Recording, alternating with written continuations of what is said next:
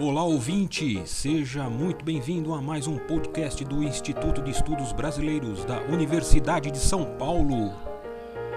Instituto especializado e sede de acervos importantes de muitos artistas e intelectuais.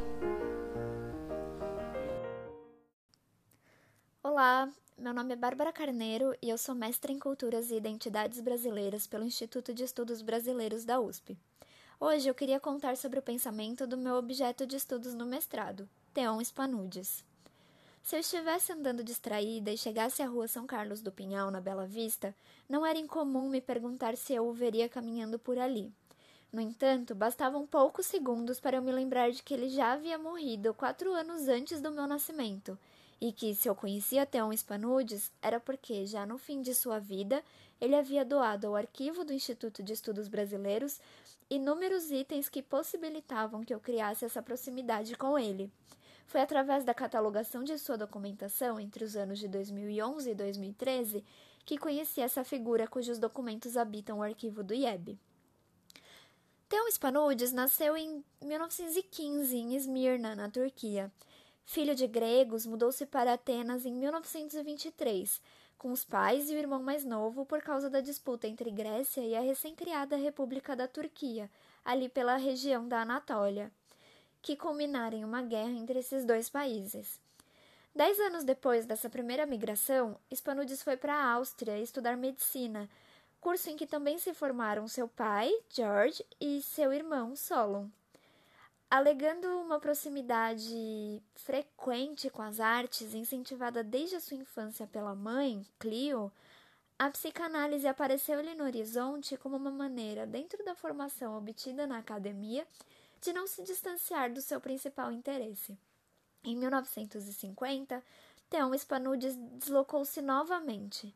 Foi indicado pela Associação Internacional de Psicanálise para trabalhar em São Paulo, na Sociedade Brasileira de Psicanálise, num contexto de ampliação de estudos relacionados à atividade na capital paulista. Uma vez estabelecido, iniciou atendimento clínico e trabalhou como docente. No entanto, não demorou muito para o seu distanciamento da psicanálise acontecer. Ainda na década de 1950, aprendeu português, passou a se dedicar à poesia e à crítica de arte e abandonou definitivamente as atividades clínicas e docentes relacionadas à psicanálise. O fundo pessoal, que leva o seu nome, com documentos que foram previamente selecionados pelo doador, criou para si uma espécie de autobiografia não escrita. O acervo foi incorporado ao Instituto em 1987, após a morte de Theon Spanudes em 12 de setembro de 1986 e foi dividido entre o arquivo e a biblioteca do Instituto. Spanudes era psicanalista, mas os seus documentos tratavam essencialmente de artes visuais e, especificamente, sobre arte moderna. Spanudes havia assinado o Manifesto Neoconcreto, mas seu arquivo e também a sua coleção de 367 obras de arte doadas ao Museu de Arte Contemporânea da USP pouco ou quase nada dizem sobre esse momento do ano de 1959. Conheci no arquivo, portanto, a importância das ausências, como os silêncios são também eloquentes. Se eu imaginava que poderia encontrá-lo pelas ruas do bairro onde morava, informação expressa nos envelopes que cadastrei no catálogo eletrônico do arquivo do IEB, é porque foi em São Paulo que Spanudes fincou raízes, viveu por 36 anos e trouxe seus pais e irmão para aqui se estabelecerem. Querer conhecer Spanudes me forçava a ter que entender ou tatear uma série de temas. O mundo em que vivia, mas também seus poemas concretos, suas experiências em múltiplos idiomas, sua visão de que a arte deveria ser transcendental para os nossos espíritos. Essa última ideia aparece em um dos seus documentos. O manuscrito Rumos e Conquistas da Pintura Moderna, uma teoria fenomenológica interpretativa das diversas manifestações da mesma, é composto de 330 páginas de caderno, sem data e apresentado como esboço de livro que não foi publicado. É possível notar alguns erros de grafia, bastante normais se pensarmos que o português não era a língua materna de Spanudes, e algumas ideias que tendem à repetição. O autor propõe-se a fazer ao mesmo tempo um esboço histórico e uma teoria da pintura moderna, tendo como eixo central a hipótese de que a maioria dos ismos, isto é, das vanguardas artísticas, são especializações da pintura moderna. Em uma introdução, ele explica: A nossa teoria diz que a maioria dos ismos da pintura moderna não são nada mais do que especializações, cada qual concentrando-se num elemento só dos elementos constitutivos da pintura tradicional que, isolado do contexto tradicional e dedicando-se exclusivamente a ele, explora suas virtudes até as últimas consequências. Ele continua: Acabou-se o estilo prevalente. Temos múltiplos tipos de pintura moderna, onde em cada ismo o elemento emancipado torna-se meio principal da criatividade e expressividade artística.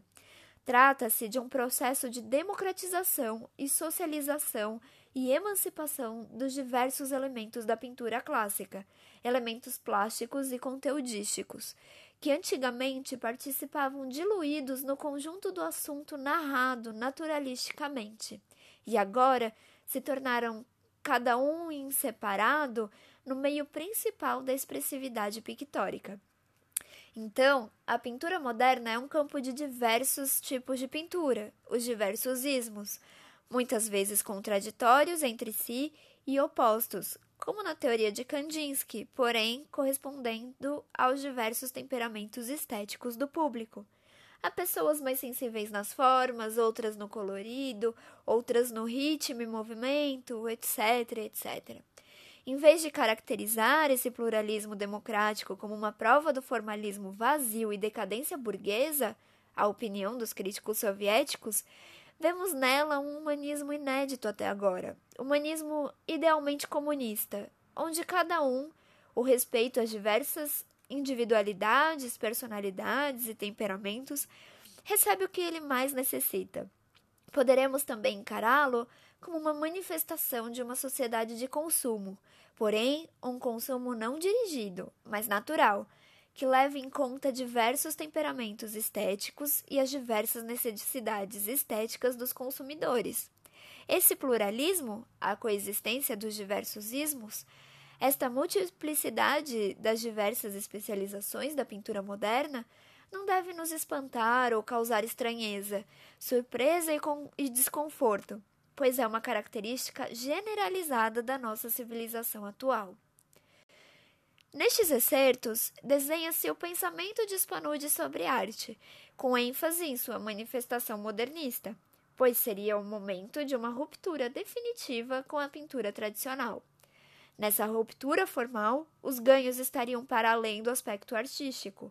Um outro mundo se construiria a partir de um humanismo inédito até agora, humanismo idealmente comunista, pois as diversas individualidades poderiam ver-se refletidas em um pluralismo democrático alcançado nas artes. Para Spanudes, bastaria olhar para o mundo, nossa civilização atual, para entender do que se trata esse fenômeno que sua teoria descrevia. A explicação sobre o seu recorte, em que começa a história da pintura moderna com os pintores impressionistas, é expressa da seguinte maneira: para nós, a pintura moderna se inicia com o impressionismo, que foi, então, que deu força a este punhado de heróis inconformados aguentar os suplícios da hostilidade generalizada e manter seu caminho incorrupto durante vinte anos, apesar de tantos insultos, misérias, fome, humilhações e incompreensões, sem desanimar e ceder perante o destino avesso. Que tipo de força os imunizou e fortificou para aguentar tudo isto e manter seu caminho puro e incontornável? Só pode ter sido uma fé que não difere em nada de uma fé religiosa, de uma nova religiosidade anônima e difusa, mais terrestre do que além, mais pagã do que cristã, sem cristalizações em mitos, dogmas e ritos organizados e definitivamente estabelecidos. Foi esta fé nos novos valores que eles proclamavam, na aceitação incondicional, positiva e alegre do novo tipo de vida que se desenvolvia nas grandes metrópoles da era industrial, que os fortalecia e dava a eles força para aguentar toda essa maciça oposição. Ou poderíamos também encará-los como os primeiros que captaram em sua arte o novo espírito da vida moderna urbana, o Zeitgeist da época, para falar com os termos de Hegel. Aqui, além de justificar sua perspectiva sobre origens do modernismo, Spanudes apresenta algo que é recorrente em seus textos sobre arte: a busca por uma religiosidade através da pintura, mas que não se assemelhe a uma religião institucionalizada, e sim com ritos pagãos, muito mais vinculados ao terrestre do que ao celestial inalcançável. Também chama a atenção o uso de um termo hegeliano, já que ao longo do texto é possível perceber uma compreensão de história muito semelhante ao do filósofo alemão, já que os movimentos artísticos vão avançando ao longo do tempo, rumos, e ganhando em autonomia, conquistas, com relação aos exemplos passados. Para Theon Spanudes, o ápice, ou seria a superação das contradições do movi dos movimentos anteriores, da arte moderna será atingido pelo abstracionismo, sobre o qual ele diz: Há uma noção muito espalhada, quase popular, que diz que a arte abstrata é uma fuga da realidade, de que toda vez que a vida do homem se torna difícil e problemática, a arte vira abstrata. Ela vira escapista e, como tal, algo negativo e nocivo. Esta noção é errônea e demais simplista. No mundo ocidental, a arte abstrata se desenvolve há alguns anos e pouco antes da Primeira Guerra Mundial. Então, numa época de estabilidade social e bem-estar material de grandes camadas da população. Uma outra fonte da abstração é o mundo interior do homem, com toda a sua riqueza de emoções, ritmos e movimentos internos. Para visualizar este, estes fatos abstratos, o homem é obrigado a recorrer a meios abstratos, principalmente após a Segunda Guerra Mundial, Prevaleceu tanto na Europa como nos Estados Unidos esse tipo de abstracionismo, o retratar e objetivação do mundo interior, do psiquismo existencial, das confissões existencialistas e introspecções da intimidade subjetiva, o mundo das emoções, estados e dinamismos internos e psíquicos e existenciais. Na pintura moderna, o abstracionismo é a última etapa do seu desenvolvimento histórico o máximo e último grau de emancipação dos elementos plásticos, forma, cor, ritmo, é o abstracionismo, a arte totalmente abstrata.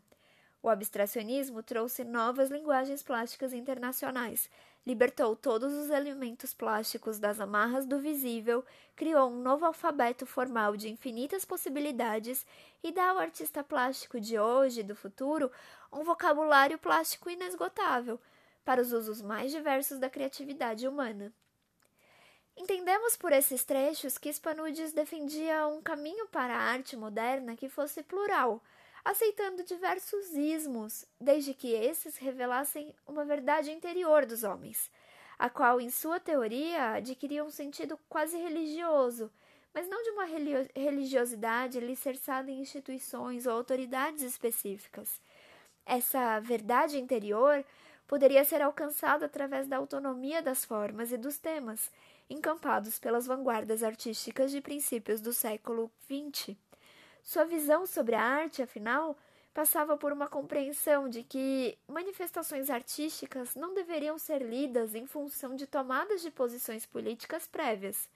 Vale notar ainda que muito do que embasava sua visão de mundo eram as leituras de origem germânica, o que, por não serem referências habituais no Brasil, possivelmente dificultaram o acesso e a compreensão de seu pensamento sobre artes no cenário nacional. Por fim, apesar de sua valorização de obras abstratas vistas pelo autor como libertadoras de todos os elementos plásticos das amarras do visível, sua coleção doada ao MAC não se restringiu a esse tipo de composição, pois enxergava também, em algumas obras figurativas, aspectos de libertação do ser humano, de democratização pelo gosto estético individual. Este podcast do Instituto de Estudos Brasileiros chega ao final. Esperamos que tenham gostado e em breve retornaremos com um novo assunto para você.